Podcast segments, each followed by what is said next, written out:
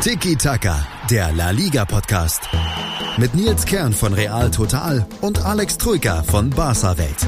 Tiki Taka auf meinsportpodcast.de. Der Countdown läuft, El Clasico naht. Ihr wisst ja, dieses wunderbare Spiel. Ähm, ich war heute auf einer La Liga-Veranstaltung, da hieß es sogar vom La Liga-Boss Tebas, äh, Clasico ist wie Champions League-Finale, 80 Millionen Zuschauer auf der ganzen Welt. So, hm, ja, okay, das kann man mal so stehen lassen. Aber klar, der Clasico polarisiert und der Clasico interessiert dann doch viele. Deswegen gibt es eine kleine Sonderfolge von Tiki Taka einerseits zum Klassiko und dann gab es ja auch unter der Woche ist ein bisschen was passiert. Deswegen Servus Alex, bist du da? Servus Nils, hola. Servus, hola. Hallo nach Madrid, ne? Du bist ja vor Ort, muss man ja, ja dazu sagen. Ähm, ich sitze hier im T-Shirt, bin gerade in der Sonne nach Hause spaziert. Ja, um jetzt noch ich, schnell aufzunehmen. Genau, während du im T-Shirt rumsitzt, bin ich gestern auf Schneeketten heimgefahren bei irgendwie 30 Zentimetern Schnee in Deutschland. Ach, also du hast die genau richtig, den richtigen Zeitrahmen erwischt, um Schön. dem Wetter Deutschlands zu entfliehen. Also Glückwunsch dazu. Und neidisch bin ich auch auf das ja. Wetter in Madrid. Ja. Schön. Zu Recht, zu Recht. Letztes Jahr, so um die Zeit war es ja, da warst du ja bei beiden Klassikos dabei. Da haben wir uns ja erst kennengelernt, dann überhaupt das erste Mal live gesehen, vorher nur so auf Twitter. War doch jetzt um die Zeit. Damals ging das ein bisschen diese Woche für dich gut aus. Horrorwoche für die Königlichen. Erst dann das Pokalrückspiel oder das Pokalhinspiel im Camp Nou war ja noch ein 1-1. Dann gab es die 0-3-Klatsche gegen Barca. Das Ligaspiel haben sie dann auch noch 1-0 gewonnen, die Katalanen, und dann auch noch dieses äh, 4 1 aus gegen Ajax. Also eine schlimme Woche und da sind gerade bei den Königlichen aktuell wieder die Alarmglocken. Diese Horrorwoche könnte sich wiederholen, nachdem mhm. man jetzt schon im mhm. Pokal ausgeschieden ist. Ähm, dann, ja, Liga, wenn man den Klassiko am Sonntagabend verliert, dann ist plötzlich Barcelona fünf Punkte vor.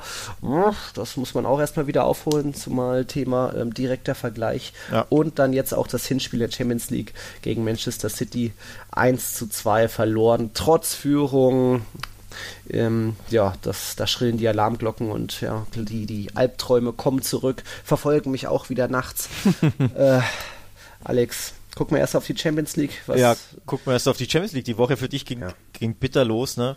Mhm. Durch die, durch die, oder auch für Madrid natürlich, stellvertretend für dich und für Madrid, ähm, durch die 1-2-Niederlage gegen Man City. Boah, das ist schon. Mhm schon wirklich bitter, ne? muss man schon sagen. Also. Vor allem bitter, wir haben ja im letzten Podcast am Wochenende, das hattest du mir ja noch gefragt, so und dein Gefühl gegen City war ich selbstbewusst und habe gesagt, mhm. ich glaube, dass die zweitbeste Defensive Europas standhalten wird gegen die beste Offensive der Premier League, weil ähm, es keine Chance gibt, die Gegner zu unterschätzen. Es wäre gefährlicher für Real gegen Leipzig oder Atalanta, wie damals gegen Ajax oder auch Wolfsburg zu spielen, weil sie dann das auf die leichte Schulter nehmen, aber nee, gegen City wollen sie das gut machen und im Endeffekt ähm, ich wäre mir auch weiter sicher gewesen, hätte es die Startelf gegeben, die ich mir erhofft hätte. Mhm. Sprich mit Toni Kroos, dem ja, so ziemlich pressing-resistentesten Spieler auf der Welt, gegen eben die ja, pressing-stärkste Mannschaft der Welt vielleicht, die sowohl äh, direkt nach Ballverlust in diesen berühmten drei, vier, fünf Sekunden danach Vollgas gibt, als auch in ihrer in der eigenen Hälfte noch den, den Gegner unter Druck setzt. Also da ist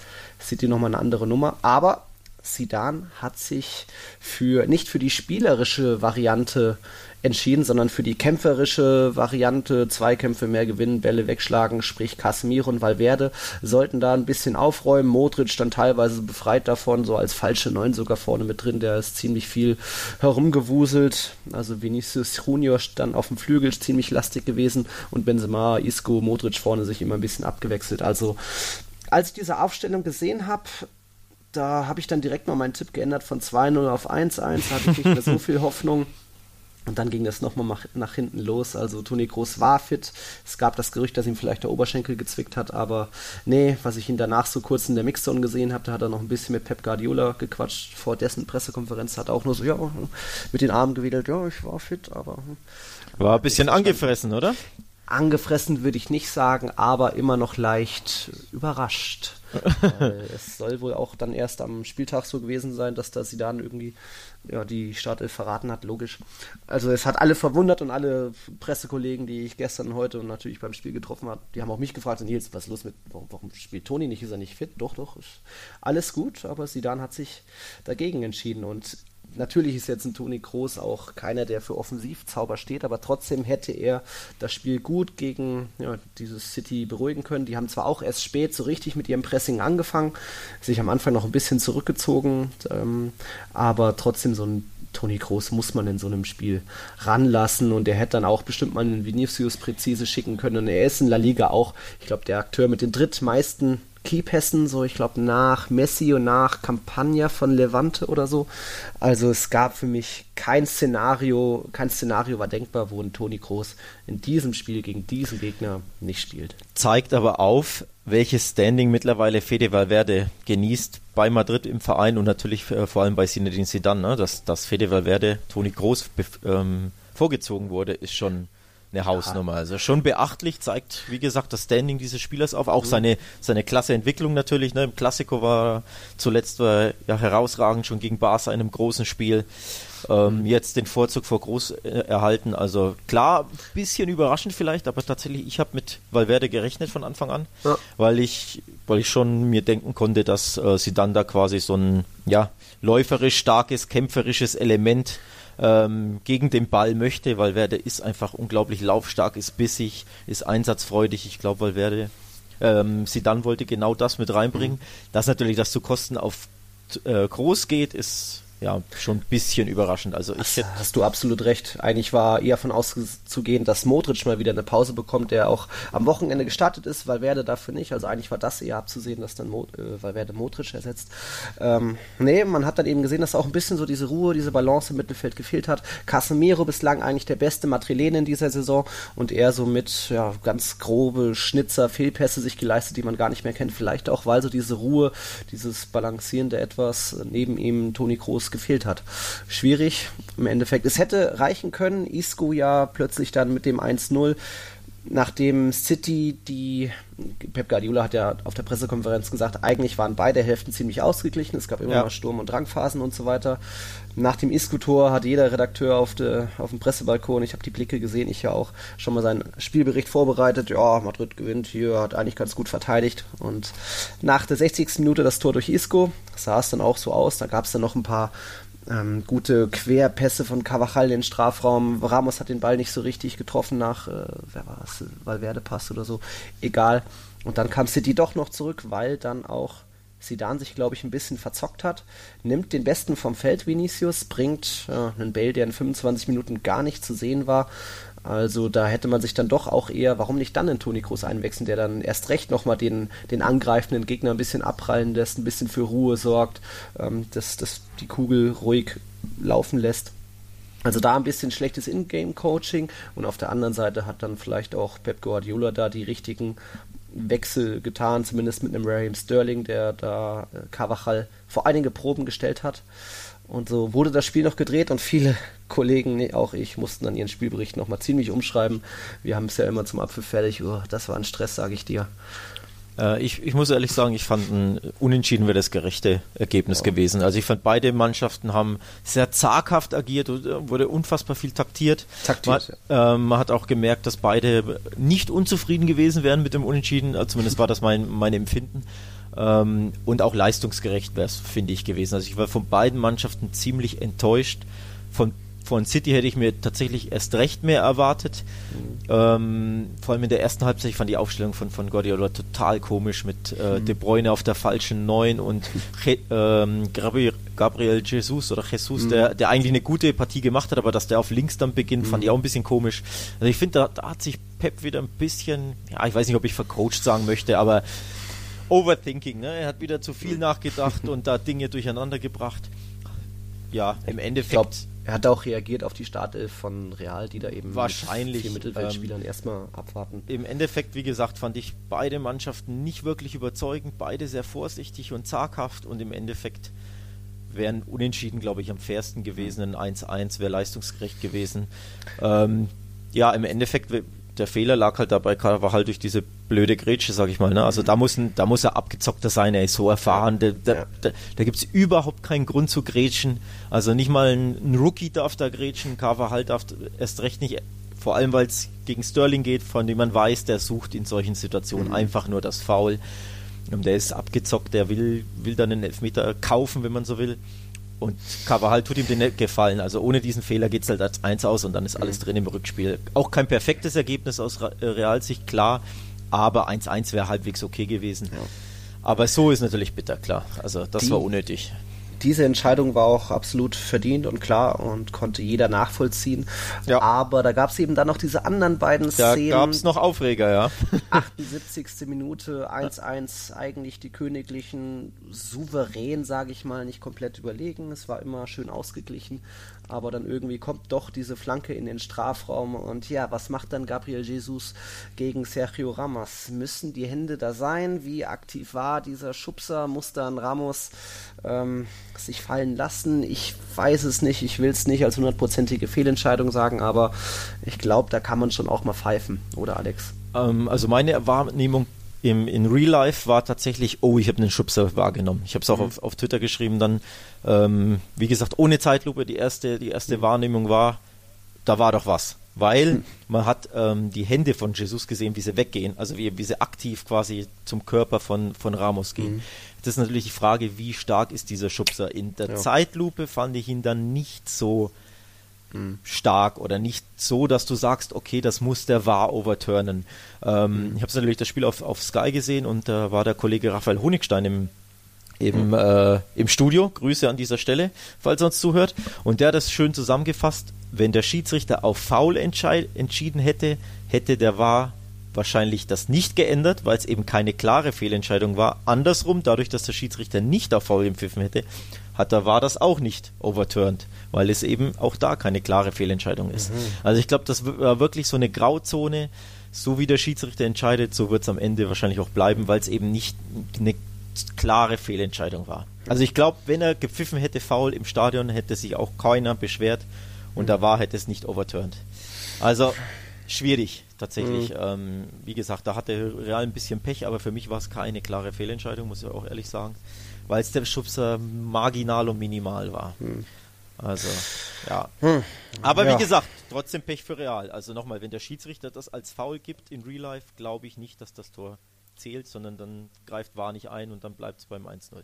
Zumindest in, in, der Szene. Also war eng, ja. war eine enge Sache dann ging die Sache den Bach herunter. Fünf Minuten später Carvajals blöde Grätsche. Kevin De Bruyne schön verwandelt, hat auch ein starkes Spiel gemacht, der City Captain.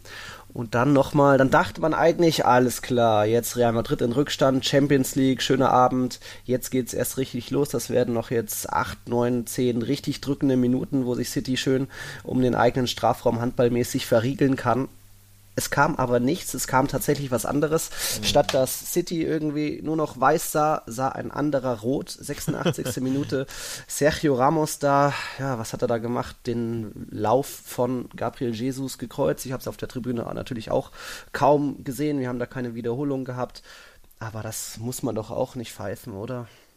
Für mich war das eine Fehlentscheidung. Ähm, das sage ich ganz klipp und klar, da bleibe ich bis heute dabei. Ich habe mich da auch, glaube ich, ein bisschen mit dem einen oder anderen gezankt auf Twitter, wobei gezankt kann man nicht sagen, mhm. aber die Meinung ging auseinander. Für mich ist das keine rote Karte, weil kein Foul. Schlicht und ergreifend. Ähm, ich habe es in 100 Zeitlupen gesehen, mhm. das ist für mich zu wenig. Ähm, ich glaube, Ramos weiß, was er tut, das muss mhm. ich schon zugeben. Also ich glaube, er will mhm. ihn schon so ein bisschen mhm. behindern, nennen wir es mal. Also ein bisschen. Aus der Balance. Ja, so schikanieren zeigen, halt, da zeigen, ja. dass er da ist, damit er halt nicht komplett frei aufs Tor mhm. zuringen kann. Also er weiß schon, was er macht und ja. nimmt das vielleicht den Kontakt, der, ich glaube, an der Hacke ist und minimal an der Schulter, ne? Mhm. Den nimmt er mhm. schon billigend in Kauf. Nichtsdestotrotz reicht mir das nicht aus fallen. für ein Foul. Ja. Ich glaube, Jesus wartet da nur drauf, ja. dass er irgendwie berührt wird, um sich genau. hinzuschmeißen. Sprich, im, wir sind beim Basketball, vor ein paar Wochen hatten wir Streitereien, äh, glaube ich, ne? bei, bei, einem, bei einer Szene. Ähm, bei der, was war Sevilla, Real Madrid, Ach, ne? Ja, Gudelj gegen Militao. Genau. Wo, wo er quasi den Körper reinstellt, eine Aktion aus dem Basketball. Ähm, das hat mich auch an eine Aktion aus dem Basketball erinnert, nämlich ans berühmte Flopping, wo du quasi den mini minimalsten Körperkontakt aufnimmst und dich hinschmeißt. Und im Fußballfachjargon nennt man das eben eine Schwalbe. Für mich ist das Flopping. ja, okay. für mich ist ja das überdrei, über, übertriebene mhm. zur Schaustellen, oh, ich wurde gefault, schmeiß mich hin. Also er wurde, ja, ja er wurde minimal berührt an der ja. Schulter und ich glaube an der Hacke oder irgendwas, mhm. aber nicht so, dass er fällt. Also der Kontakt war nicht ursächlich für sein Fallen. Dementsprechend ist das für mich kein Foul, keine rote Karte für Ramos und tatsächlich auch irgendwo eine Schwalbe von Jesus. Also für mich eine klare Fehlentscheidung, muss ich echt ja. sagen. Da hatte, da hatte Ramos Pech, Madrid natürlich auch. Und ich fand es auch erstaunlich, dass sich Ramos überhaupt nicht beschwert hat. Also da kenne ich den Kollegen Ramos ganz anders, muss ich echt sagen. Ich hätte gedacht, der, ja. ich sag mal so im Klassiko nimmt er das nicht so hin. Da, ja. da geht er auf den Schiedsrichter los und da gibt's, da gibt's Carajo. Ähm, hat das mich stimmt. echt überrascht, dass er das so, so klaglos hingenommen hat, denn für mich nochmal eine klare Fehlentscheidung, muss ich echt sagen. Also wenn ich da wahr bin, sage ich auch, rufe ich da den Schiedsrichter aufs Ohr und sage, schau dir das nochmal an, für mich ist mhm. das keine rote Karte. Da ist dann auch wieder das Thema mit ähm, unterschiedlichem Maß messen. Wenn der Schiedsrichter, ein Italiener, das so streng alles auslegt und bewertet, okay, aber dann hätte er es auf der anderen Seite, gab es dann auch eine Szene, hätte man das auch so machen können. Das war dann Walker gegen Vinicius.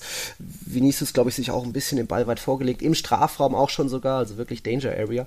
Und da kam es dann auch noch zu einem Kontakt irgendwie, wo Vinicius, ja, touchiert, gestriffen wurde. Auch ein leichter Kontakt, nur wie jetzt bei Jesus und Ramos, aber dann kann man das dann auch schon eher pfeifen. Also es ja, war dann auch keine Linie wirklich erkennbar und es ist super ärgerlich. Das war in der zweiten Halbzeit, oder? Meinst du die Szene, ja, ich, ne? ja, ja, ja, auch das war für mich halt nichts. Ne? Der schmeißt sich mhm. da nur hin in der Hoffnung, dass, dass er irgendwie berührt wird oder touchiert wird.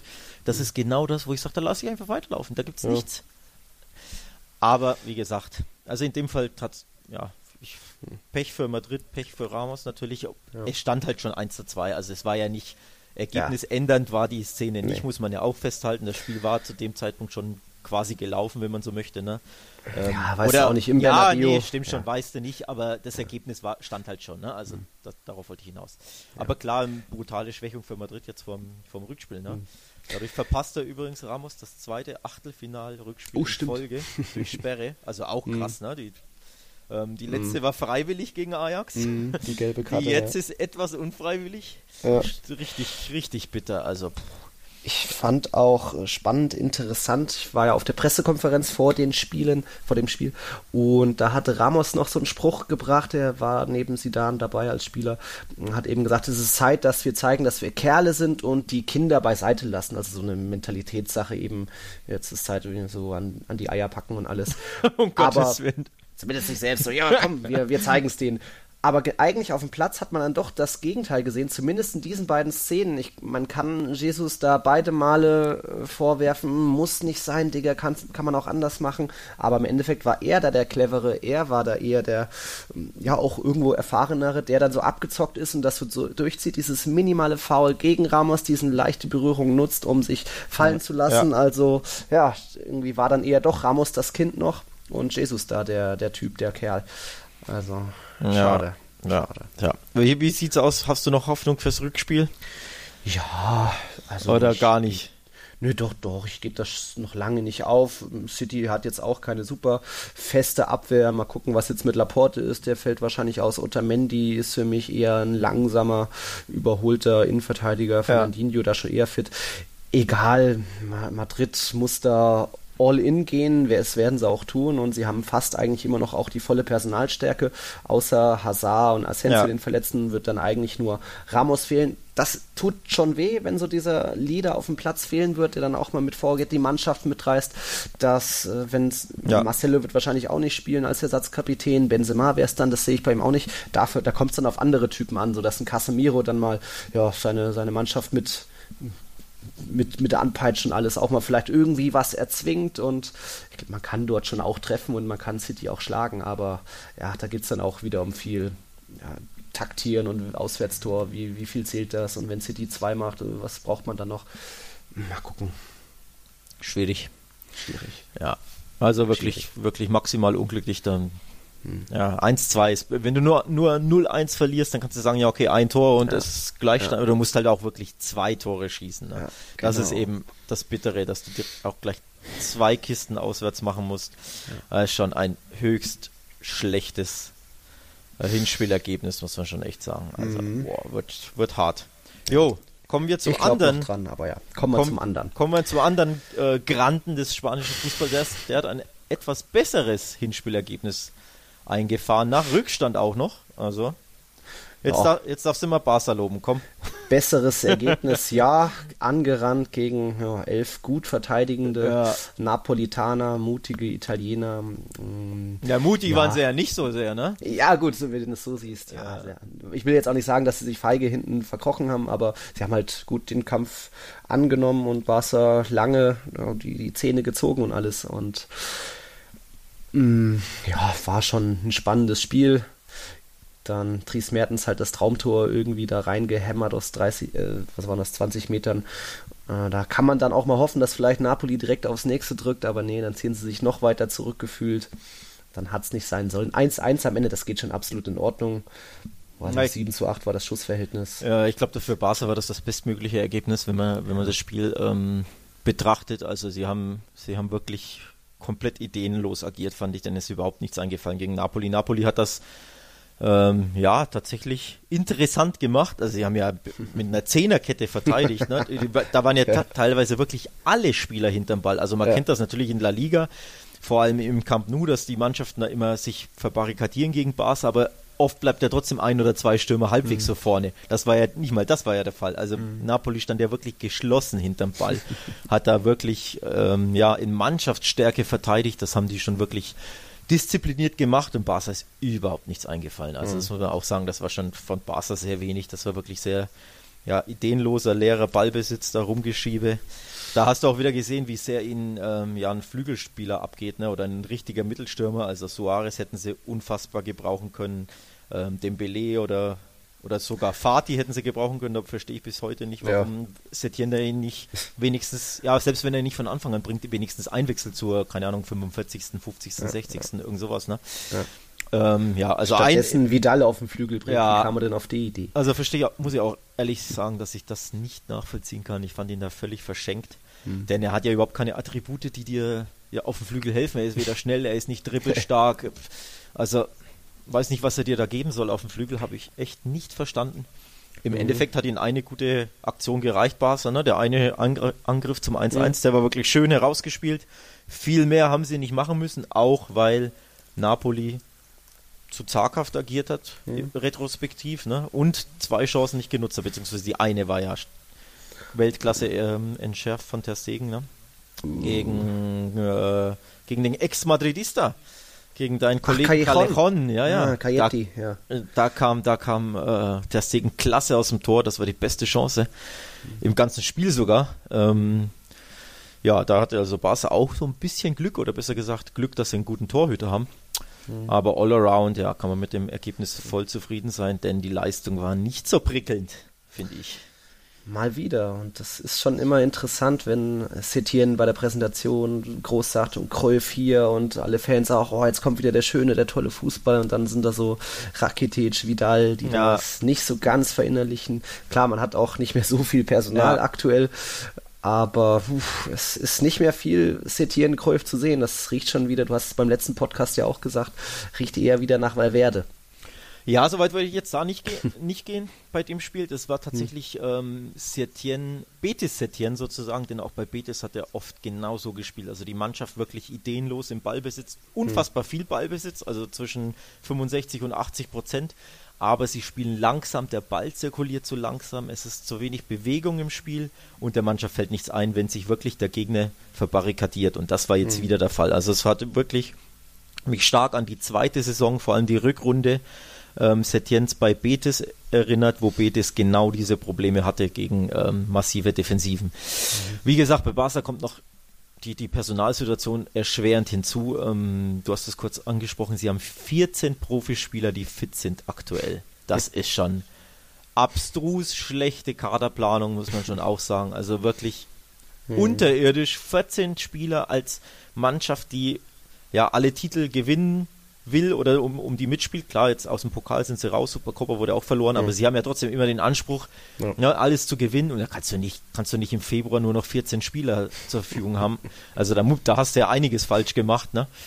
Das ist natürlich auch ein Problem. Das, ja, mit der Mannschaft kannst du nicht viel anders spielen, fürchte ich. Weil nochmal, was willst du machen, Vidal am Flügel? Da ist doch klar, dass dem nichts einfällt. Und Rakitic ist auch nicht mehr der, kreativste, nenne ich es mal, ne? Ja, aber dann äh, hat man immer noch einen Arthur und einen Fatih auf der Bank. Also. Genau, genau. Also, ja. Die hätten da vielleicht eher reingepasst, genau. aber der wäre schwierig. Finde ich auch. Also ich hätte auch mit Arthur begonnen. Ich fand es auch mhm. komisch, dass er Rakitic einstellt. Ich kann es mir nur so erklären, dass er äh, Napoli ähm, mutiger erwartet hat und mhm. da eben Rakitic ja schon der, ja, ein besserer Stabilisator ist, sage ich es mhm. mal so, der, der vielleicht besser gegen den Ball arbeitet als Arthur. Aber im Endeffekt dann hat er den Gegner falsch gelesen, denn Rakitic hat ihm überhaupt nichts genutzt. Und man hat mhm. wieder gesehen, Arthur ist in solchen Spielen der viel wichtigere Spieler. Mhm. Dementsprechend, ja, muss ich da auch Setien einen kleinen Vorwurf machen. Habe ich auch bei Barca-Welt so geschrieben, der in, in, unserer Nachlese bei den Noten und bei der Kritik. Bisschen, ja, einen kleinen, mhm. kleine Kritik an Setien bei der Aufstellung. Also hat mir nicht so gut gefallen, muss ich auch hm. sagen. Aber wie gesagt, das Ergebnis war zufriedenstellend. Ne? Das war das ja, Wichtigste. Klar passt schon. Kann man im Camp Nou jetzt schon noch. Da gibt es nichts umzubiegen, jetzt ein Sieg und fertig. Dann so ist es. es, also, Wenn es den nicht gibt, wäre das schon arg enttäuschend. Also, ja. Muss man schon auch sagen. Naja, so läuft's. Wir, Hättest du noch was zum Spiel? Sonst würde ich jetzt langsam übergehen, auch Thema Personalstärke bei Barcelona nochmal angehen. Ja, gerne, klar. Zum Spiel hast du nichts mehr, weil dann mach mal bevor es jetzt Richtung Klassiko geht, liebe Zuhörer, das soll ja auch nur so eine kleine Quickie-Folge sein für euch, machen wir nochmal eine kurze Werbung. Bis gleich.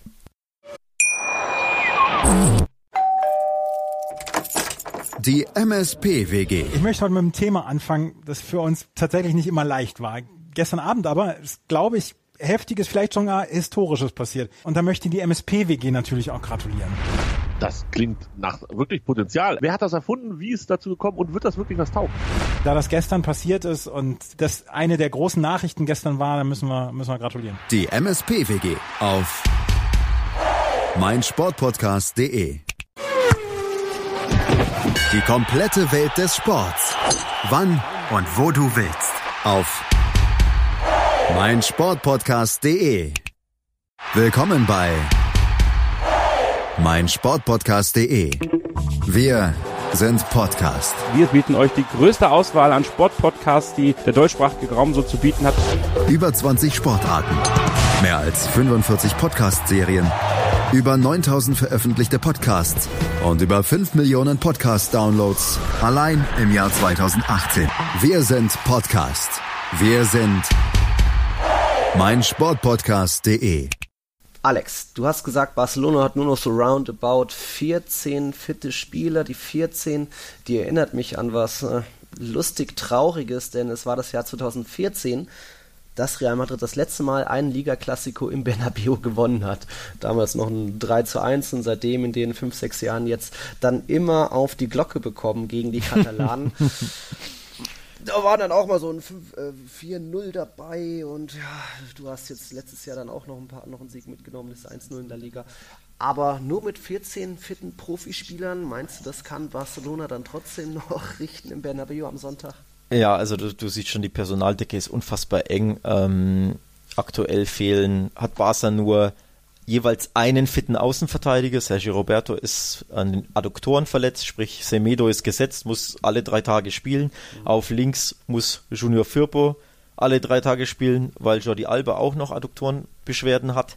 Mhm. Ähm, ja, dementsprechend ist die Personal... Wird auch nicht fit, oder? Äh, weiß man noch nicht, Stand jetzt... Äh, ist noch nichts bekannt, also ich denke nicht, dass er fit wird in Time für den Klassiker Jordi Alba, sprich, da ist. Ich glaube, den könnte man ja auch noch bei 95% Fitness, Fittigkeit, ja. Fitnessgrad spielen lassen, weil er auch diese Motivation mitbringt und bla. Ja, aber, aber da riskierst du natürlich, dass er dann, also dass er länger ausfällt. Dementsprechend, da wird, ich gehe da stark davon aus, dass Johnny Firpo da spielen wird.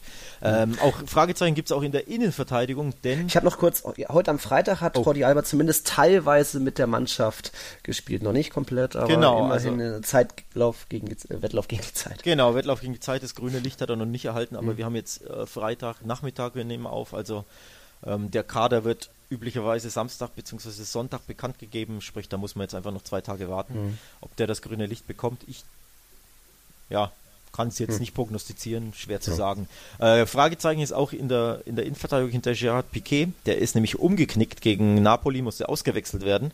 Hm. Ähm, da gibt es keinen medizinischen Befund vom Verein, sprich, es sieht so aus, als würde der fit werden, aber er ist eben ähm, vom Platz gehumpelt und auch nach dem hm. Spiel gehumpelt gegen Napoli. Also auch da könnte ein kleines Fragezeichen stehen. Aber einfach dadurch, dass es keine, Profi äh, keine Pressemitteilung gab, gehe ich mal davon ja. aus, dass der tatsächlich fit wird. Also ja.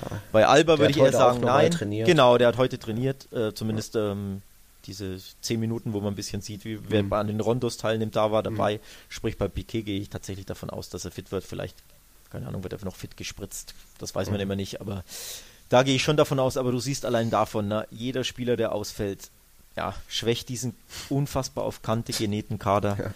Nur noch mehr.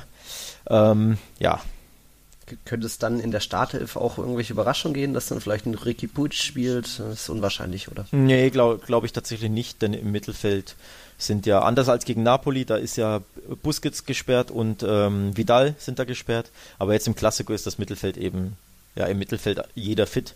Mhm. Ähm, dementsprechend, ja, in der Abwehr drückt der Schuh natürlich im Sturm, aber mhm. im Mittelfeld spielen alle, dementsprechend, ja, erwarte ich da tatsächlich Arthur, De Jong und Busquets gehe ich jetzt mal von aus, weil Rakitic, der war jetzt jedes Mal so schwach, also wenn der wieder startet, dann wäre ich schon sehr erstaunt. Arthur, De Jong und Busquets. Ja, wäre ein schönes vorne. Mittelfeld, ne? Ja, passt schon. Ja, vorne ist tatsächlich die Frage, er hat zuletzt äh, Anzufati zweimal auf der Bank gelassen, hat mich wirklich sehr erstaunt. Mhm. Ähm, klar, gegen Eber konntest du noch sagen, er wird geschont für Napoli, aber auch gegen Napoli hat er nur fünf Minuten gespielt. Das ist die Frage, kommt er dafür im Klassiko ins mhm. Spiel? Mhm. Oder ähm, ja, verstärkt quasi Setieren auch da das Mittelfeld und setzt vielleicht auf ein Vierer-Mittelfeld, ne? dass er sagt, nur, nur Griezmann und Messi sind so die beiden hängenden, rumwuselnden Stürmer und er setzt vielleicht tatsächlich auf ein Vierer-Mittelfeld und haut dann noch Vidal rein oder, oder Rakitic, das könnte natürlich auch sein. Ne? Also ja. muss man abwarten. Kein, kein Breathweight von Beginn an. Tja, das ist die Frage. Ne? Also ich meine, er hat jetzt, keine Ahnung, wie viel vier Trainingseinheiten mit der Mannschaft absolviert. Dadurch, dass sie ja auswärts ge geflogen sind, mhm. haben sie ja da auch kaum zweimal trainiert. Also es würde mich tatsächlich etwas erstaunen, wenn er beginnen sollte, aber es wäre auch eine coole Geschichte ein bisschen, ne? Braithwaite direkt erst ja so ein bisschen belächelt, dass der, der Transfer, ne? Und jetzt auf einmal im Klassiker starten, das wäre eine Story, die, wäre schon spannend. Also ja. Immerhin steht er im Saft, ne? Also er war ja bei Leganes Stammspieler, sprich, klar, er muss ja. sich an die neue Mannschaft gewöhnen, etc., etc., aber er steht ja voll im Saft. Also er ist ja, mhm. er ist ja fit und alles. Sprich, das wäre schon eine interessante Option. Da fand ich heute interessant, ich war heute Mittag, wir nehmen das freitags auf, ihr hört es ja eh gleich, ähm, war ich auf einer La Liga-Veranstaltung für internationale Reporter in Madrid, speziell zum Klassiko. Da hat äh, neben La Liga-Boss Javier Tebas und Ex-Madrilene Fernando Morientes auch ein ehemaliger Barca-Spieler gesprochen. Das war Luis Garcia, der kommt aus Barças Jugend, hat dann so in den 90ern, hat dann auch 2003 viermal für Barca gespielt. Und die wurden am Ende der diese, was war das, Pressegesprächs, keine richtige Pressekonferenz, gefragt nach den Lieblingsspielern, den sie jeweils vom anderen Club kaufen würden. Morientes mhm. hat ganz klar, ganz klar gesagt, ja, der mit der 10 natürlich, mhm. Messi. Und Luis Garcia hat dann gesagt, hm, Benzema. Und dann kam nochmal die Rückfrage, echt, warum? Ja, weil wir keinen Stürmer haben. Ja. Uh, hat er die letzten Tage verpasst oder meint er das ernst so? Oh, Braithwaite, nein. Ja, ist ja ein kleiner Qualitätsunterschied zwischen Benzema und Braithwaite. Ähm, Natürlich. Ja, aber ich fand muss ich interessant. zu Braithwaite ein kurzes Wort sagen. Ich fand ihn in seinen 15 Minuten oder was das war, gegen mhm. Eber fand ich ihn schon stark. Also klar, der, das Spiel war gelaufen, der Gegner war schwach, der Gegner war geschlagen, alles gut. Ja. Aber man hat gesehen, er kann in der Mannschaft funktionieren, in einer mhm. bestimmten Rolle, mhm. ähm, weil er die Schnelligkeit hat, wenn da sich die Räume auftun. Ähm, den kann Hunger, er, den Einsatz Genau, mitbringt. kann er der Mannschaft tatsächlich was geben und sei es mhm. nur hinten raus für 20 Minuten. Ja. Ähm, dementsprechend finde ich nach wie vor, die Verpflichtung macht Sinn und ich glaube auch, da werden sich vielleicht einige täuschen, ähm, ja, Pressevertreter ich, rund um Barca, vielleicht sogar auch du, mh. auch Fans des FC Barcelona, auch auf Social Media, die, die eben diesen Transfer belächelt haben oder kritisiert haben. Ich glaube mhm. wirklich, dass der der Mannschaft was geben kann. Bitter, klar, dass er nicht in der Champions League spielen kann, denn da fehlt er, ähm, mhm. fehlt einfach irgendein Stürmer oder irgendein Offensivspieler, aber ich glaube, in der Liga kann Braithwaite wirklich Barca ähm, gut tun. Und auch für ein Klassiko kann er da eine interessante Waffe werden, wenn man so will, oder der X-Factor. Das wäre eine Geschichte. Das wäre eine Geschichte. Der da ja. sich danach das Trikot auszieht, wie damals Messi nach dem 3-2 und dann, ja, ja, ich hoffe nicht, dass meine Albträume noch größer werden. Also wenn der, wenn der ein Tor schießt, dann jubel ich, das kannst du dir gar nicht vorstellen, weil ich das so lustig fände. Also dann. ja. Dann, äh, und an mich denkst, wie ja, ich in Bernabeu sitze und mir denke. Ja, du hast ja ein bisschen gelästert an dieser Stelle, fand ich, ne? Bei seiner Verpflichtung. Absolut, absolut. Ja? Würde ich auch immer zu? noch. Ich ich kann nicht dazu? glauben, dass das, dass das gut ausgehen wird. Natürlich ich neben glaub, all dieser ganzen blöden Sache, dass es überhaupt dazu gekommen ja, ist. Das ist ja was anderes. Äh, ja. was anderes, ja. Sportlich finde ich nicht, dass er auf der Höhe ist und dass er Notnagel ist ja auch klar, sagst du ja auch, aber ich spreche ihm schon noch ab, dass es für also ihn, für Barca reicht. Aber ich sag's weiß. mal so, wenn er nicht 18 bis 20 Millionen, ich weiß jetzt nicht hm. letztlich nicht genau irgend sowas, ne, weil die AK hm. 18 oder 20, wenn die AK, sagen wir mal, einfach nur 11 Millionen ist, meckert kein Mensch über den mhm. Transfer, mhm. weil dann hast du dir für 11 Millionen oder hättest dir ja. eine, eine, Bankoption geholt, die einfach da mal 20 Minuten spielen kann, da mal reinkommt. In, äh, Stattdessen ist er so teuer wie Haaland. Ja, ja, das ist, genau, das ist eben das Bittere. Ähm, ja. Aber nochmal, als Bankoption, mal daheim gegen Levante, mal 20 Minuten, mal in der mhm. Copa, in der dritten Runde der Copa gegen Ibiza. Für solche mhm. Spiele brauchst ja, du natürlich. einfach eine Bankoption, die nicht so teuer ist und die funktioniert und die Bock Absolut. hat, die gierig ist. Und das kann er der Mannschaft geben. Von daher finde ich den Transfer nicht so schlecht.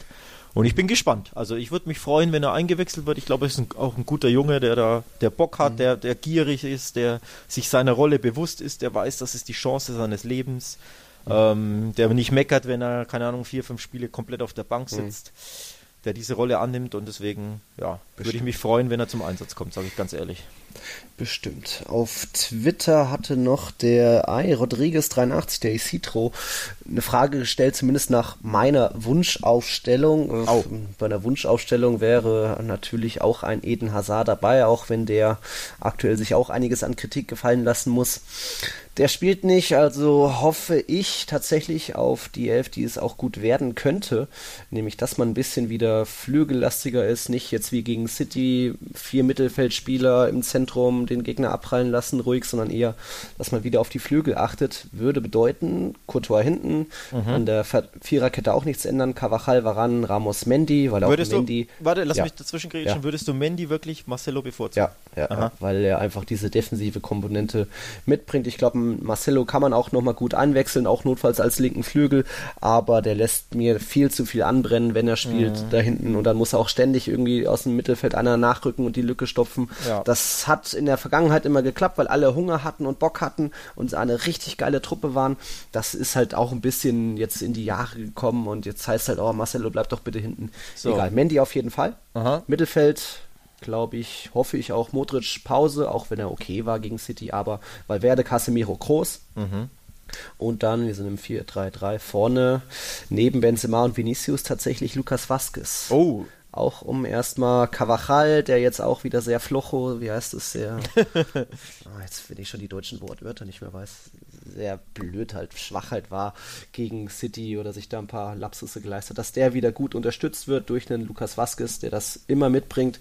Nach vorne natürlich limitiert, aber zumindest zum ersten Mal die ersten ja, 60 Minuten zu überstehen und dann kann man immer noch mal gucken, wenn die Nulls stehen, oh, jetzt bringen wir vielleicht doch noch mal einen Bale, aber der ist kein Einwechselspieler oder ein Luka Jovic, ein Marcelo.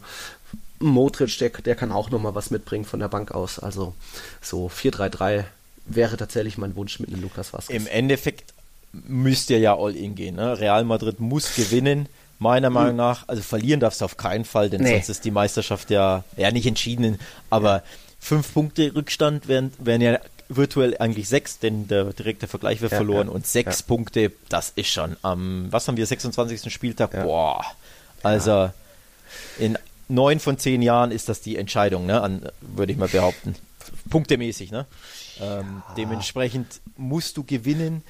Ähm, Trotzdem ist, hat, ist Barca auch ziemlich am Schwächeln und die müssen noch ja, ja, klar. Bilbao kommt ins Camp Nou. Die richtig, richtig, aber trotzdem willst du ja am 26. oder 27. Spieltag nee. keine sechs Punkte dahinter nee. sein. Also das wäre ne, virtuell sechs nee. nochmal. Ähm, dementsprechend, boah, also würde ich mir schon ja aus Madrid-Sicht, sage ich jetzt mal, wünschen, dass, dass sie da ja, giftig mhm. und, und offensiv und mutig an, die Sache angehen. Ja, aber du sagst giftig und mutig, denen fehlt halt jetzt komplett das Selbstvertrauen nach diesen vielen Punktverlusten zuletzt. Und auch dieses City, ja, das war ein Spiel auf Augenhöhe und es hätte so, hätte so ausgehen können, aber es gibt dir schon nochmal einen ja. mit, wenn du eigentlich ein okay Spiel machst und auch das noch stimmt. die Chancen hast und Vinicius das Ding noch verballert. Ah, da, die müssen erstmal jetzt sicher stehen und sich wieder auf das Grundsätzliche besinnen, weil die haben ja lange vieles Spiele zu Null gehabt und, und so weiter. Darauf müssen sich erstmal besinnen. Deswegen ist mein Tipp auch nur ein 1 zu 1. Und dann wäre da immer noch alles möglich, weil ja. vielleicht auch Basis das schlimmere Restprogramm hat. Und das ist auch so meine Kernaussage in diesem Podcast. Ähm, dieses schwache Barcelona kann dieses Jahr die Meisterschaft nicht gewinnen, weil so oft wie die schon gepatzt haben, Madrid auch oft, aber dieses, Mal, dieses Jahr muss einfach Madrid mal wieder das Ding holen. So schwach wird Barca vielleicht nie mehr sein. Oder mit Messi. Ja, ja da ist was dran. Äh, also an der letzten, am letzten äh, Hot Take ist was dran. So, so, so wackelig war Barca in den letzten elf Jahren vielleicht nie. Auch wenn sie in Saisons natürlich, ähm, also ich glaube, acht von elf haben sie gewonnen in Meisterschaften, aber so wirklich so wackelig ähm, mhm. waren sie selten, vielleicht nicht nie, aber selten. Mhm. Ähm, dementsprechend ist das tatsächlich eine Riesenchance für Madrid. Einfach umso bitterer war die, war die Niederlage in Levante, die völlig unnötig mhm. ist. Also dieses 1-1 gegen Celta, klar, so ein spätes Tor ist immer bitter, aber okay, kann man noch halbwegs verkraften, aber die, Le die Levante-Pleite war fünffach bitter, einfach Einfach dadurch, dass du jetzt die Tabellenführung verloren hast und jetzt ja. eben unter Druck bist und davor hätte dir quasi ein Unentschieden gereicht. Ja. Äh, und jetzt musst du gewinnen quasi. Ähm, also das hat die Vorzeichen völlig geändert. Ja, dementsprechend tatsächlich ist auch mein Tipp unentschieden, um da, da aufzubauen an deinen Tipp. Auch ich habe schon vor dem Spiel gesagt, ich kann mir vorstellen, dass Barca sich auch zufrieden gibt mit dem Punkt. Also wenn es in der 70. oder so 1-1 steht, dass eben mhm. Barca da nicht mehr, nicht mehr auf, auf, äh, auf Sieg geht, logischerweise, weil sie wissen, wir haben zwei Punkte Vorsprung. Ähm, wir hätten auch dann den direkten Vergleich gewonnen. Ne? Bei einem Unentschieden mhm. mit Toren ist der direkte Vergleich zugunsten Barsas. Von daher, ja, kann auch. Und auch wenn ich die Form beider Teams so betrachte, also ne, Madrid ist äh, mental angeknackst durch eben jetzt drei Spiele ohne Sieg sind schon, ne? Mhm. Genau, drei Spiele ohne Sieg. Dementsprechend, da fehlt so ein bisschen ja, das, das Selbstvertrauen, auch die, dieses, dieses ja, die Automatismen, alles. Genau, dieses, dieses äh, madrilenische Mir ist an mir, hätte ich jetzt gesagt, ähm, ist ein bisschen beeinträchtigt. Und Barca, klar, die sind jetzt besser drauf, haben jetzt, weiß ich gar nicht, fünf von vier Spielen gewonnen. Nee, andersrum, vier von fünf. Mhm. Ähm, irgendwie sowas, ne? Weiß ich jetzt gar nicht im Kopf. Auf ja, jeden Fall. War doch die Pokalniederlage gegen Bilbao. Genau, ja. Also bei denen läuft es besser, aber auch da so überzeugend war das jetzt weder in Napoli nee. noch unbedingt davor nicht. Dementsprechend ja, wenn ich mir so die Form beider Teams ansehe, könnte ich mir wirklich vorstellen, dass es eine Punkteteilung gibt. Mhm. Ja. Auch 1-1 wie ich, oder was sagst du? Ja, 2-2 wäre schöner, ne? Bisschen, ja, wir wollen ja sparen. Ja, hat auch der Thebas gesagt, 2-2. Spielspaß, Spannung, Tore, ne? Kinderüberraschung. Ähm, ja. Genau, wir wollen ja, wir wollen ja Action dementsprechend. Ja vielleicht eine rote Karte hier und da. Unser Kollege, müssen wir auch noch kurz darauf eingehen. Wie, äh, der Ach. Kollege Matteo Lachos ist der Schiedsrichter. Der, jo, der garantiert auch immer Action. Ne? Spektakulo. Ja, also ja. mit dem wird es nicht langweilig. Ja. Ähm, das muss ich schon sagen. Aus neutraler Sicht finde ich tatsächlich die Berufung von ihm sogar amüsant. Aber ich glaube, beide. Weißt du, Leute schalten wegen ihm ein. Beide Fanlager verteufeln diese Berufung. Ja. Also ich, ja, beide, klar. oh Gott, äh, de, bitte nicht der. Also äh, wirklich, was ich da gelesen habe, ich glaube, die nehmen sich da nichts, sowohl äh, das mhm. Madrid-Lager als ja, auch das Barca-Lager wünscht ihn sonst wohin, den Kollegen Matteo Lajos. Jeder denkt, oh, der pfeift absichtlich gegen uns. Mhm. Nein, das glaube ich nicht. Er ist halt einfach ein besonderer Kerl mhm. mit manchmal eigentümlichen, eigentümlichen Entscheidungen.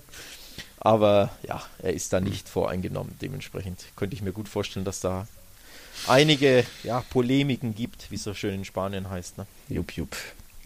Der Klassiko wird auch das Aufeinandertreffen der beiden besten Torschützen in der Liga. Messi hat jetzt seinen Vorsprung auf 18 Tore ausgebaut mit seinem, war ein Viererpack, ne, am Wochenende. Mhm. Benzema bleibt, steht immer noch bei 13 dahinter. Hm, der hat auch eine einige, wie sagt man, eine Flaute ja. hinter sich. Da wird es mal wieder Zeit, dass der mal wieder. Da wird es mal wieder Zeit. Und ich glaube auch, dass klingeln lässt. Der lässt es klingeln. Das ist jetzt meine, meine zweite Prognose. Benzema to score, sage ich jetzt. Könnte ich mir wirklich gut vorstellen. Der trifft ja, glaube ich, ganz gern gegen Barca, oder? Wenn ich mich Vor allem in Bernabeu, ja, da gab es schon ein paar. Ja, da gab es schon ein paar, ne? Glaube ich auch. Puyol hat aussteigen lassen und so. Ja, ja ich, er, er, ihm würde auch mal ein Denkzettel vielleicht gut tun, weil ja, er zu oft den ne? Strafraum verlassen hat und ja, verwahrlost hat. Aber Luka Jovic kann ich mir nicht vorstellen, dass der in einem Klassiko startet, auch nicht als Doppelspitze. Dieses Experiment lässt sie so auch aktuell. Also ja, würden Benzema starten und vielleicht Vielleicht wird es soweit. Vielleicht macht auch Toni Großen Doppelpack und jubelt dann vor Sisu vor wegen, ha. Glaube ich nicht. Unwahrscheinlich. Unwahrscheinlich. Äh, ist ja nicht Celta Vigo. Ist ja nicht Celta Vigo, genau, genau. ähm, ja, genau. Hast du ja. noch was? Ich habe noch was. Und Bitte. zwar wollte ich noch sagen, zu Marcelo wollte ich noch einen Ton kurz loswerden. Mhm. Ähm, ich fände es interessant, wenn der startet. Und zwar aus Madrid-Sicht. Denn ich habe immer Angst vor dem, sage ich ganz ehrlich. Warum? Weil er mhm. so unfassbar spielstark ist wie ein weiterer Mittelfeldspieler. Mhm. Dementsprechend, ähm, ja, fände ich das Aber tatsächlich interessant, wenn der beginnt, weil er einfach, ja, Barca immer wieder vor Probleme stellt, ähm, offensiv zumindest, und weil Barca eben Messi nicht mehr typisch über rechts kommt wie, wie in anderen Jahren und dementsprechend hat er eigentlich Freiheiten. Ne? Also finde ich interessant. Die Personalie bin ich auch nicht ganz so sicher, okay. ob er sich für Mondi entscheidet, Sisu. Also mhm. Bin ich gespannt. Sprich, man könnte die linke Seite defensiv, muss nicht komplett sich darauf fokussieren. Man kann auch Ja, weil die Frage tatsächlich besteht, mhm. wenn Barca wirklich mit, sagen wir, einem 4-4-2-isch spielt mhm. oder wenn mhm. wirklich wieder Vidal über rechts spielt, ne, dann kannst mhm. du wirklich da Marcelo spielen, denn da, Vidal ist keine Gefahr über rechts. Und wenn Messi in der Mitte spielt, hinter oder um Griezmann herum, ist auf rechts auch nur Semedo, der mhm. auch nicht bekannt ist für seine für seinen Offensivgeist, sondern ja klar, der marschiert, aber der ist mit Ball am Fuß Flankt nicht und gefährlich fertig. und der weiß oft nicht, was er machen soll. Dementsprechend könntest du dir tatsächlich erlauben, mhm. einen etwas defensiv laxeren mhm. Linksverteidiger mhm. aufzu aufzubieten, der eben nach vorne dann für Gefahr sorgt.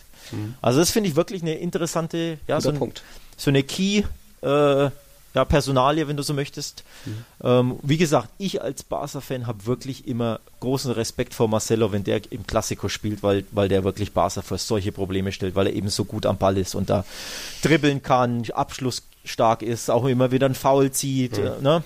Mhm. am Strafraum oder so. Also der, der, der wirklich hm. macht da Probleme. Dementsprechend, ja, finde ich die Personalie interessant. Guter Punkt. Guter Punkt. Gibt mir auch zum Denken, aber ich glaube schon, dass der Fokus erstmal drauf liegt. Sicher stehen, besinnt euch auf euch, äh, lasst ja. erstmal Barca abprallen und wenn sie nicht kommen, ist das auch okay. Und dann können wir immer noch, Hauptsache einen Punkt und notfalls holen wir immer noch, wird halt Jovic eingewechselt und der macht dann noch das 1-0 in der 90. Also gibt es Taktiererei, glaubst du? Ja. Schwiegt. Könnte mir auch gut, ja, könnte Spektakel. Mir, könnte mir auch gut vorstellen. Ja. ja. Ist, gut. Muss ja, steht ja nicht für langweilig, sondern eher für uh, Spannung ist es immer und uh, mal gucken. Ja. Okay. Für Real Madrid geht es darum, diese Horrorwoche von 2019 nicht wiederholen zu lassen, dass man, man muss jetzt mindestens einen Punkt holen. Ja, Barca als Tabellenführer zwei Punkte vor, kann da fast schon locker reingehen, auch wenn es aktuell nur 14 fitte Profikader sind. Aber auch da prophezei ich mal, dass nicht nur Piquet, sondern wahrscheinlich doch auch irgendwie Alba Wunderheilung spielen wird, wenn er heute teilweise schon mit der Mannschaft trainiert hat. Sonntag 21 Uhr bei The Zone wisst ihr ja und vorher gibt es viel zu lesen bei Barca, wird viel zu lesen bei Real Total. Samstag sind die ganzen Pressekonferenzen. Mhm. Mal sehen, was Sisu und Setien alles davon sich geben dürfen. Und es wird noch sehr, sehr viel mehr geben vor diesem jo, Klassiker, dem Spanischen. So Alex, ich bin gespannt.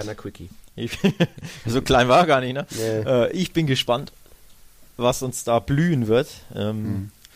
Ja, in dem Sinne. Danke fürs Einschalten, liebe Leute. Mhm. Lasst uns gern auch mal wieder Kommentar, eine Frage da, ob bei Google Podcast, Apple Podcast oder auch auf unserer Twitter-Seite, Instagram. Habt ihr uns hoffentlich schon abonniert? Und dann hören wir uns nach dem Klassiko. Montagmorgen nehmen wir dann wieder auf, dann habt ihr das gegen Mittag rum. Also vielen Dank fürs Einschalten und bis zum Montag hoffentlich nach einem schönen und für Madrid schönen Klassiko. Angst. In dem Sinne, ciao, ciao, bis dann. Hasta luego, ciao.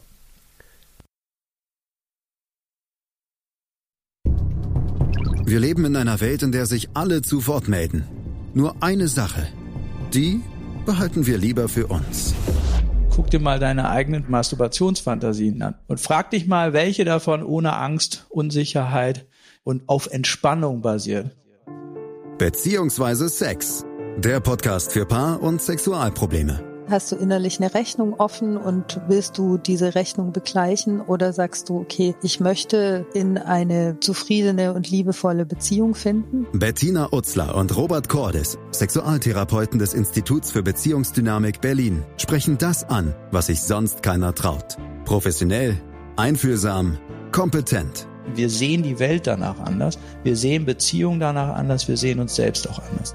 Beziehungsweise Sex der Podcast für Paar- und Sexualprobleme. Überall, wo es Podcasts gibt. Außer bei Spotify. Tiki Taka, der La Liga Podcast. Mit Nils Kern von Real Total und Alex Troika von Barca Welt. Tiki Taka auf mein Sportpodcast.de. 90 Minuten, zwei Teams, pure Emotion. Es geht wieder los. Die Fußball-Bundesliga auf mein Sportpodcast.de. Abonniere jetzt deinen Bundesliga-Podcast und sei dabei im Bully Special. Weserfunk. Auf die Zirbelnuss. Füchsle Talk. BV Beben. Unter Flutlicht. Werkskantine am Wasserturm und viele mehr. Die Fußball-Bundesliga auf meinsportpodcast.de.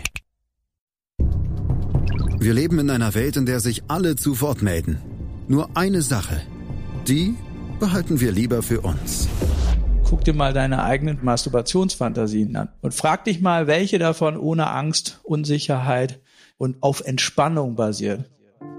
Beziehungsweise Sex.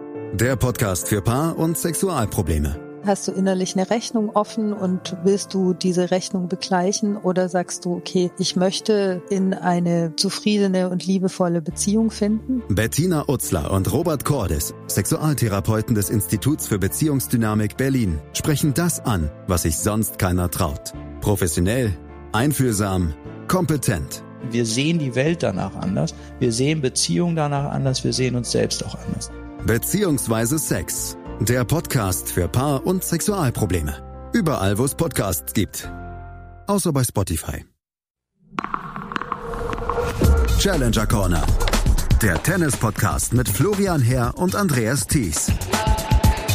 Alles rund um die Turniere unterhalb der ATP-Tour. In Zusammenarbeit mit tennistourtalk.com.